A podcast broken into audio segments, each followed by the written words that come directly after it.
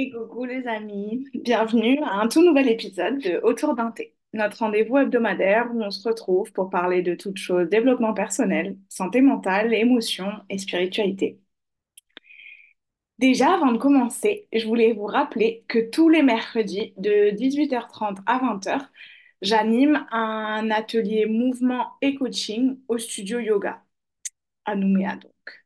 Et euh, un mercredi sur deux, c'est de la danse extatique suivi d'un temps pour débriefer, pour recevoir un petit peu de coaching si vous en avez besoin.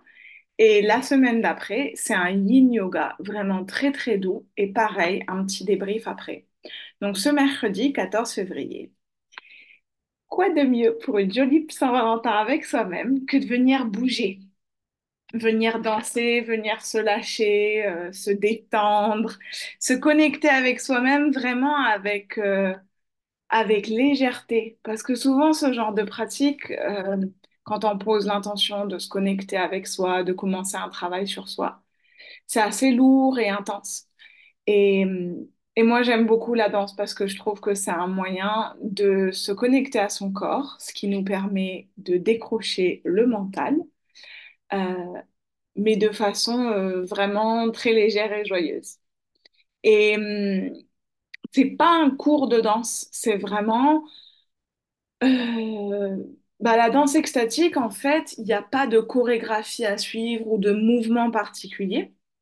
C'est un temps avec de la musique où moi je vais vous guider plus sur euh, euh, une énergie à avoir ou une émotion à invoquer et à faire bouger dans le corps. C'est vraiment un moment pour faire bouger les émotions dans son corps. Et c'est pour ça d'ailleurs qu'après, euh, pour moi, c'est important d'avoir ce débrief en coaching où on se pose, tout ce qui est dit dans l'espace reste dans l'espace. Et, hum, et ça vous permet à vous de conscientiser un petit peu ce qui a bougé euh, pendant la séance de pouvoir le partager et si besoin de recevoir euh, un coaching euh, et un accompagnement un petit peu bah, de ma part à la fin pour justement pas que vous soyez seul avec ce que vous avez fait bouger pendant la séance. Pour moi, c'est ce qui est vraiment important. Euh, et et ces, ces séances-là, vous venez, on m'a beaucoup posé la question, mais comment on s'habille justement pour ces séances? Ben, comme vous voulez. Vraiment, tant que vous êtes confortable pour bouger, pour danser, vous pouvez mettre votre plus belle robe. Euh, vous pouvez venir en tenue de sport. Il n'y a aucun, euh, a aucune restriction. Vous venez vraiment comme vous voulez, comme vous vous sentez bien.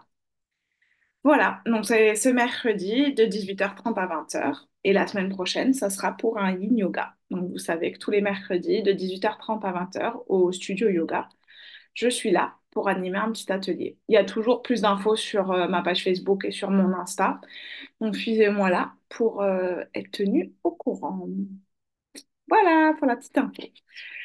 Euh, aujourd'hui, je vous retrouve autour de mon éternel thé vert aux agrumes, toujours mon préféré. Et d'ailleurs, préparer ce, thé avant de venir enregistrer, pour moi, c'est comme si on se retrouvait réellement autour d'un thé, en fait. Et c'est pour ça que je l'ai appelé comme ça, ce podcast.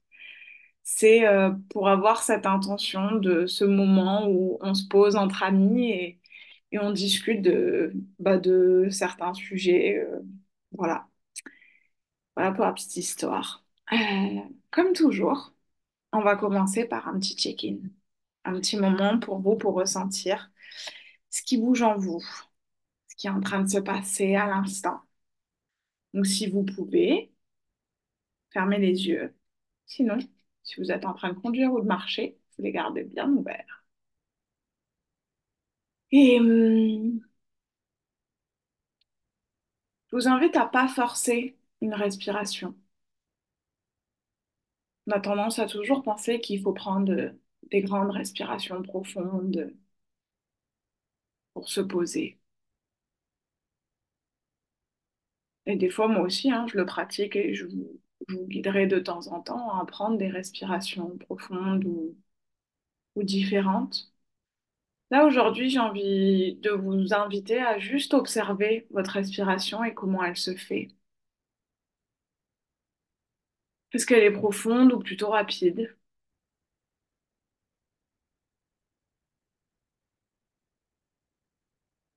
Comment vous ressentez ces inspirations? Est-ce qu'il y a des petits moments où vous retenez votre souffle? Avant d'expirer? Comment est-ce que tout ça bouge en vous? Je vous invite à vous laisser être respiré, à simplement être le canal à travers lequel votre respiration se fait.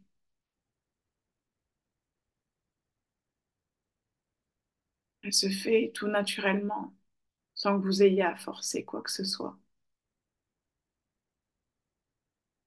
sans rythme particulier, sans amplitude particulière, juste comme elle est.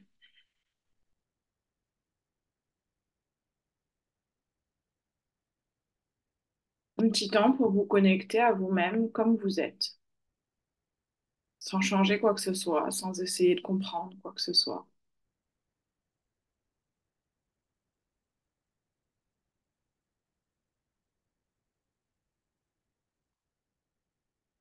Et puis pendant ce temps,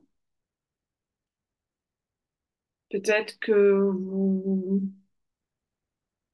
peut-être que ce temps vous permet de vous rendre compte de quelle émotion est la plus présente en vous aujourd'hui à cet instant.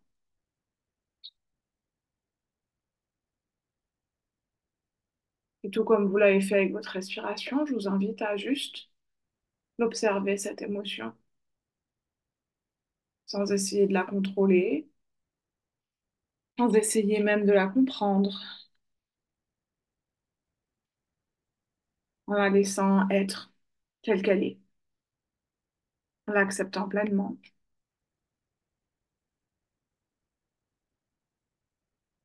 Peut-être que ça vous surprend, peut-être pas du tout.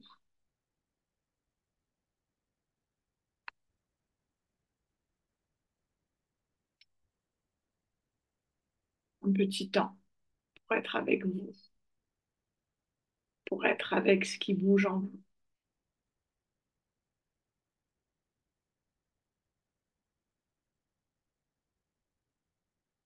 Continuez de vous laisser respirer.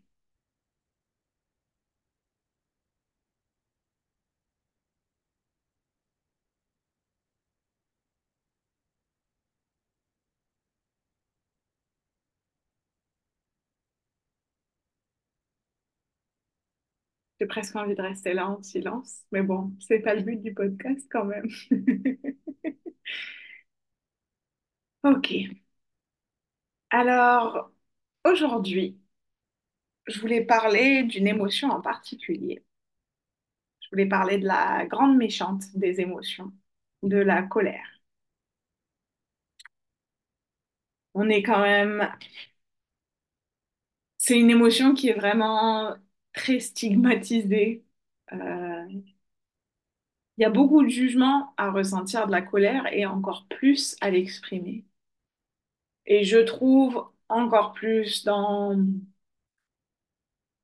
dans une grande partie du monde de développement personnel, spirituel, c'est euh, vraiment genre l'émotion euh, sur laquelle il faut pas se concentrer, il faut passer à autre chose, il faut savoir euh, la visualiser, la rendre plus petite, la jeter, la mettre de côté, s'en débarrasser.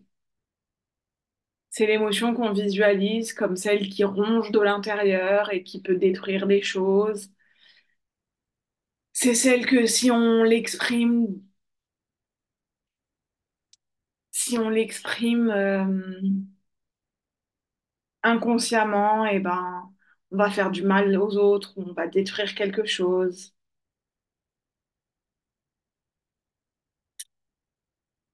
Et j'aimerais commencer à déconstruire un petit peu tout ça, en fait.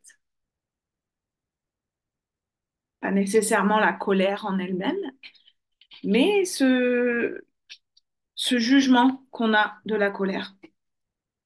Euh, ce message que l'on a internalisé par rapport à la colère.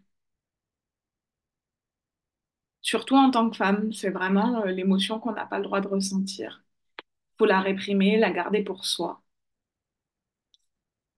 au risque d'ailleurs de développer des maladies immunes qui sont à 80% diagnostiquées chez les femmes. Donc, la réprimer et la garder pour soi, c'est vraiment pas une solution vivable, littéralement. Et, et je parle pour les femmes parce que j'en suis une. Mais pour les hommes, aujourd'hui, il y a aussi euh, ce message que si un homme exprime de la colère, ça veut dire qu'il est toxique. Je ne dis pas que ce n'est pas parfois le cas. Mais je pense que on généralise beaucoup par rapport à la colère et que ça serait intéressant de commencer à, à déconstruire tout ça. Parce que la colère, en vrai, euh, comme toutes les émotions, elle est valide et elle peut nous aider en fait. La colère, elle nous aide, elle nous protège de nos peurs et de notre tristesse. Je ne sais pas si ça vous parle, mais vous avez peut-être déjà fait l'expérience de, après un grand moment de colère, on se pose et puis d'un coup, il y a une grande tristesse qui bouge en nous. En fait, cette colère, elle nous protégeait nous-mêmes de notre tristesse.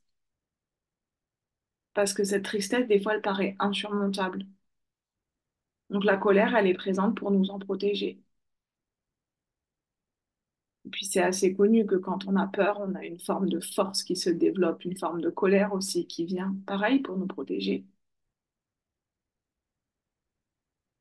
C'est le fait de, de se battre quand on a peur. C'est ancré dans une colère. Donc c'est bien qu'elle peut être utile, cette colère.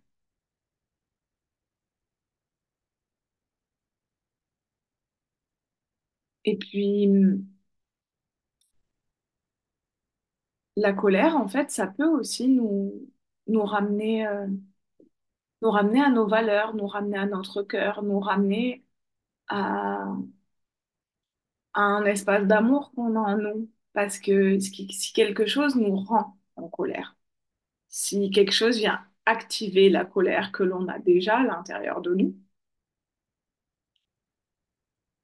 c'est que ce qui est en train de se passer n'est pas en lien avec nos valeurs.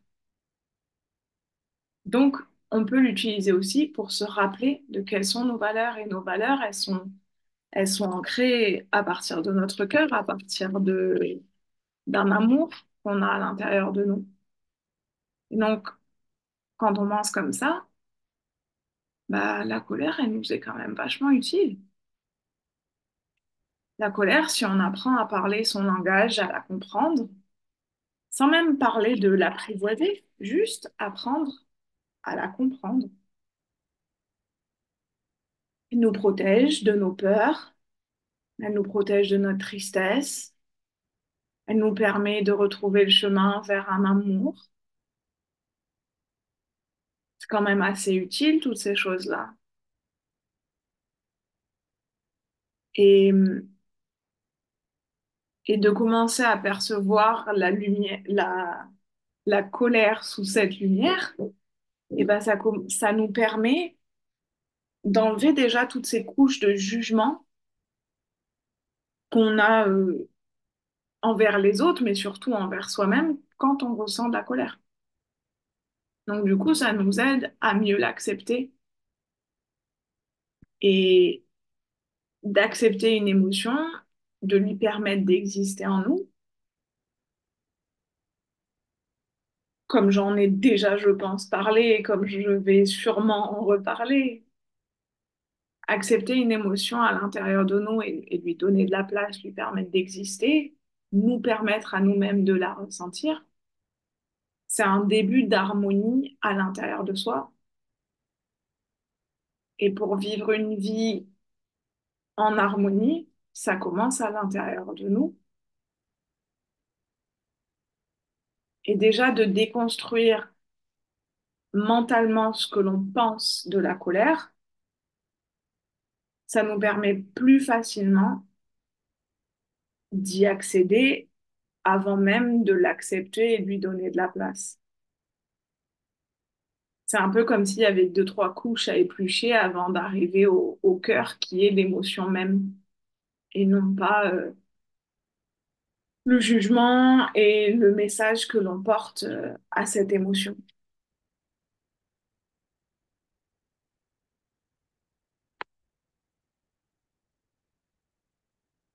Donc, prenez un temps déjà pour, euh, je pense que c'est un exercice intéressant de peut-être écrire.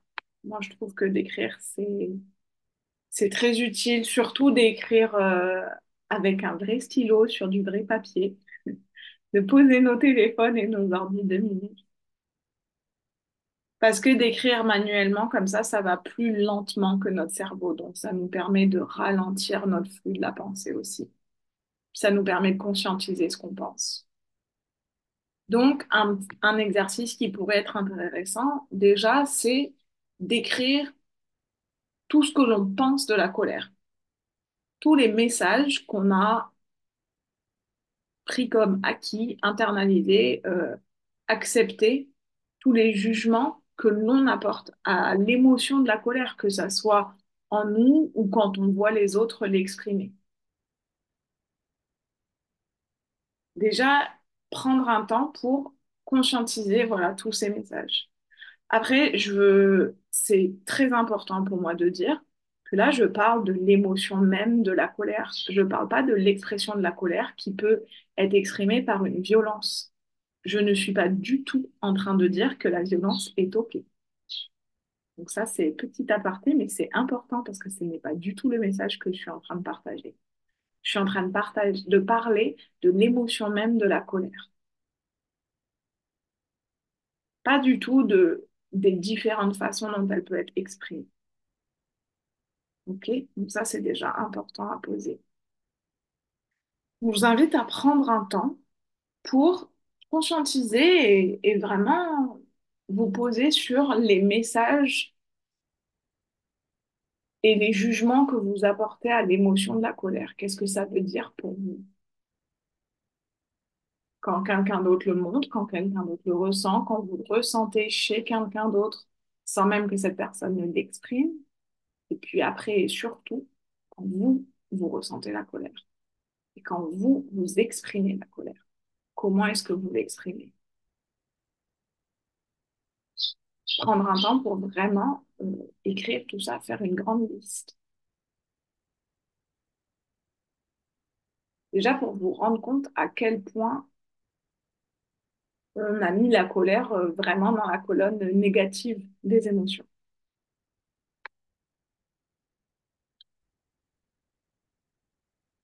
Déjà commencer par ça. Est-ce que ça vous évoque, voilà, toute cette colère? Et puis poser. Juste, ok, ça c'est ça c'est ma compréhension de la colère. Sans essayer de le changer, sans essayer de se dire bon bah ça sera, serait une plus belle façon de voir la colère. Je vous demande pas d'écrire une intention euh, en mode euh, j'accepte pleinement ma colère euh, telle qu'elle est. Vous pouvez le faire hein, si vous voulez. Mais mais je trouve que déjà c'est intéressant de commencer juste par se rendre compte de tous ces messages que que l'on a mis par-dessus l'émotion de la colère. Et puis passer à autre chose, pour pas rester trop dedans, parce que sinon, le piège, ça serait de, de trop mentaliser et d'essayer d'expliquer, de justifier l'existence de la colère, de pourquoi elle est là, pourquoi elle est ressentie, tout ça. On va juste rester là pour l'instant. Et puis, je vais vous parler d'une autre chose, et puis après, je vous expliquerai peut-être deux, trois activités à faire qui peuvent vous aider à vous connecter à l'énergie de la colère et à la, à la ressentir justement avant même de l'exprimer. Un, un petit truc dont je voulais parler parce qu'on m'en a parlé euh, plusieurs fois cette semaine. Euh, c'est d'ailleurs ce qui m'a un peu donné l'idée pour, euh, pour le podcast. C'est quand, enfin moi je suis pas parent, mais j'en connais beaucoup, et qui me disent, mais c'est vraiment difficile, c'est quand mon enfant ressent beaucoup de colère et quand mon enfant l'exprime, c'est vraiment difficile en tant que parent euh, de, de savoir euh, comment réagir et quoi faire avec ça. Un petit message pour vous, à savoir, c'est que, parce que par exemple, ça peut être, bah, mon enfant, il est hyper sage à, l'école, euh, à la garderie, avec les amis, avec l'autre parent, mais avec moi, il est toujours en colère, euh, il s'énerve toujours avec moi, il me dit toujours des choses méchantes. Il y a beaucoup de colère quand je suis autour, euh, peut-être qu'il a besoin que d'être moins avec moi, tout ça. Eh ben non, en fait, parce que le parent avec qui l'enfant exprime sa colère, ce n'est pas forcément la personne envers qui il ressent le plus de colère. En fait, la personne, et ça, ça continue hein, après à l'âge adulte aussi, et ça peut même devenir un, un petit peu plus problématique plus tard, mais si on reste juste à l'âge de l'enfant, la personne avec laquelle l'enfant exprime toute sa colère, surtout un enfant jeune, c'est la personne avec qui l'enfant se sent le plus en sécurité émotionnellement. Cette personne-là, l'enfant, il peut balancer toute la colère, il sait que ça ne changera pas l'amour de ce parent envers lui, envers elle. C'est un peu la safe space, en fait. C'est l'espace euh, où l'enfant, il peut tout balancer. Il peut être la pire version de lui-même ou d'elle-même avec ce parent, avec cette personne qui est responsable de lui ou d'elle.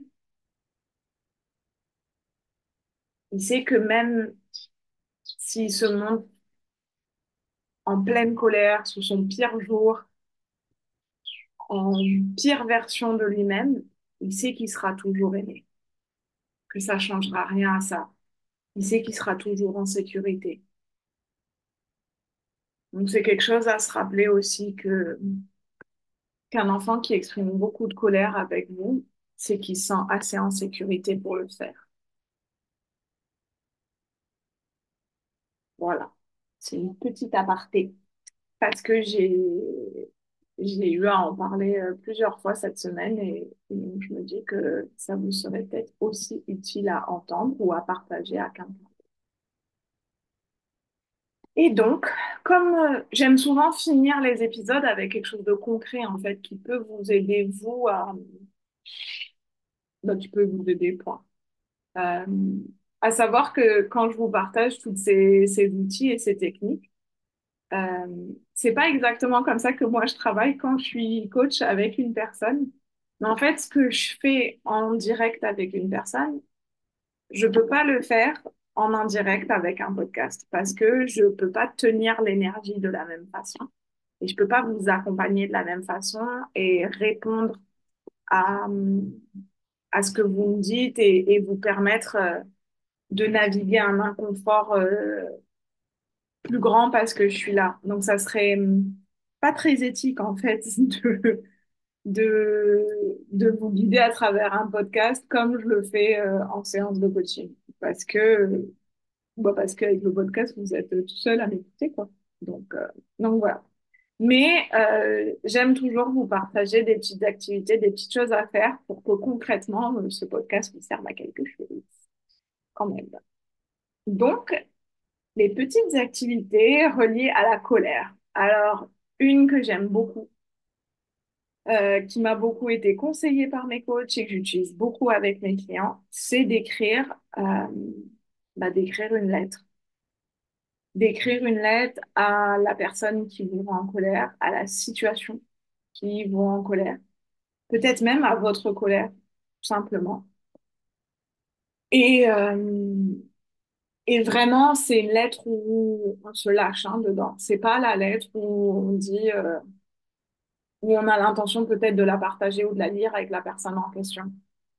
C'est le, le but de cette lettre, euh, au final, c'est même de la brûler. Donc, euh, c'est la lettre où on se permet vraiment d'y aller. C'est genre, euh, je te déteste à cause de ça, je suis en colère de toi à cause de ça.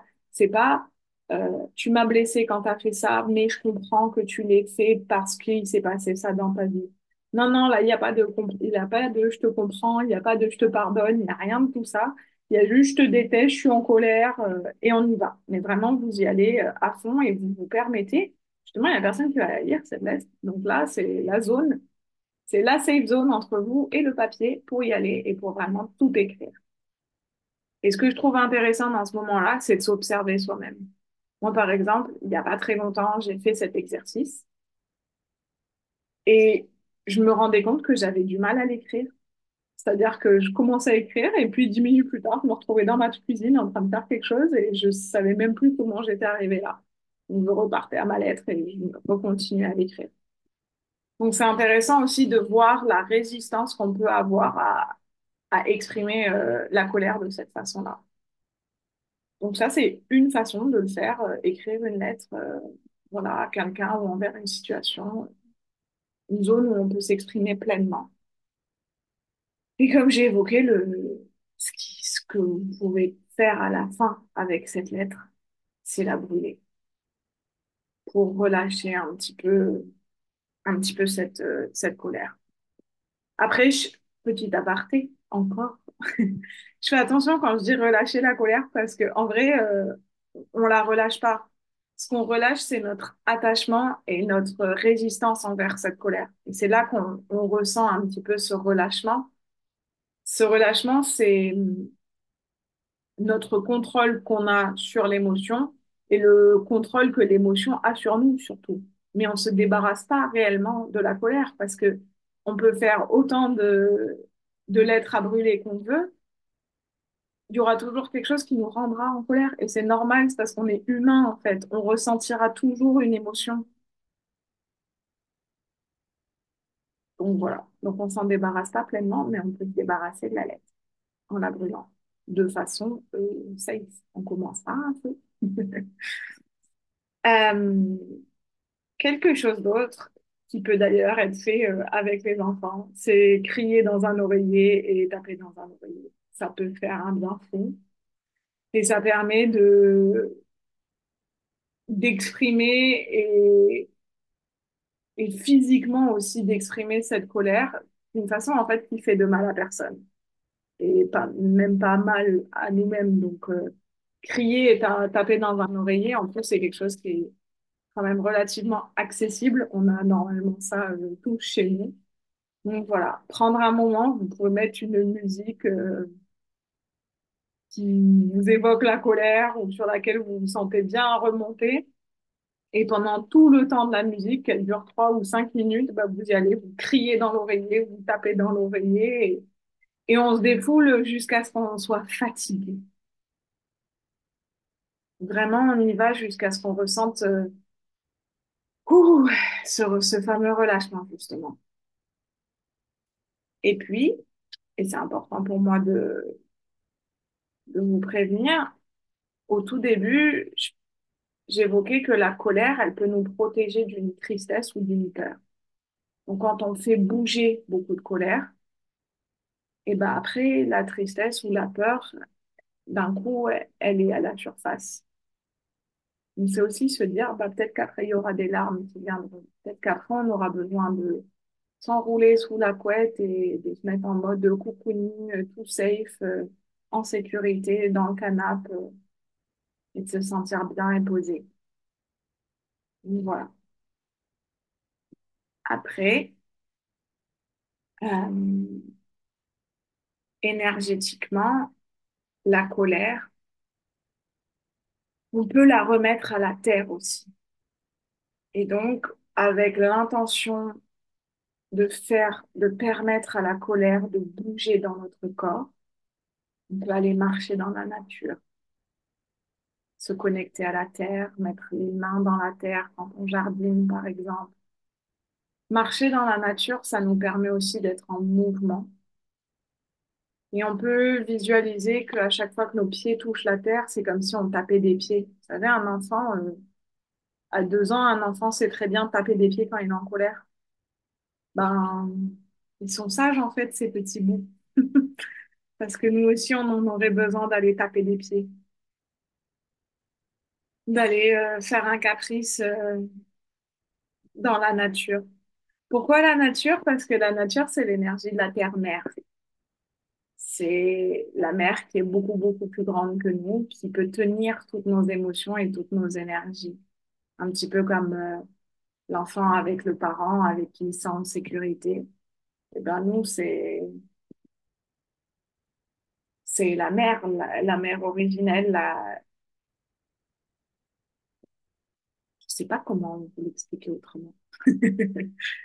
C'est la terre-mère, c'est une énergie qui est, qui est très forte et un, un espace en fait qui est tellement plus grand que nous que toutes nos émotions peuvent y aller et ça débordera jamais. Vous pouvez écrire une lettre, vous pouvez taper et crier dans un oreiller, vous pouvez aller marcher dans la nature et puis vous pouvez danser. Moi, c'est ce qui me parle le plus et c'est le moyen que j'aime le plus. Parce que quand on danse, eh ben, on va taper du pied. Littéralement, on tape des pieds, on bouge les mains, on secoue, on bouge dans tous les sens. Et ça nous per- permet de faire bouger pas mal de choses à l'intérieur de nous. C'est justement pour ça, hein, que je fais ces ateliers de danse, faire bouger tout ça. Voilà. Aussi pour, euh, si vous avez comme intention de vraiment vous connecter à, votre colère, euh, de façon consciente et responsable, hein, se connecter à votre colère. Je dis pas à, l'exprimer ou la projeter sur les autres. Euh, je vous invite à essayer, ne serait-ce que pour un temps, d'éliminer tout ce qui, tout ce qui bloque notre capacité à ressentir. Donc l'alcool, euh, forme de drogue, euh, même la nourriture très grasse, très sucrée. Voilà. Ça, c'est des façons d'échapper en fait à nos émotions. Donc, si vous commencez un travail, euh, même juste avec, avec vous-même, et ben, si l'intention est de se connecter avec vous-même, même pour un temps, il faut essayer d'éviter tout ce qui nous permet de nous échapper de nous-mêmes. Voilà. Comme d'habitude, si ce que je vous évoque, euh, ben, vous fait vous poser des questions, si vous voulez me poser une question directement, si, si vous êtes curieux du travail que je fais, si vous voulez en savoir plus, de m'envoyer un message. Ou alors, maintenant, sur euh, Instagram, je vous ai mis directement un lien qui va vers un calendrier où vous pouvez réserver un appel de découverte, euh, une séance de découverte gratuite avec moi. Voilà. Mais sinon, vous m'envoyez un petit message sur Facebook ou sur Insta ou par mail. Je vous mets tous les liens dans la description de cet épisode. Voilà, voilà. Passez une très belle semaine. À tout bientôt. Bisous.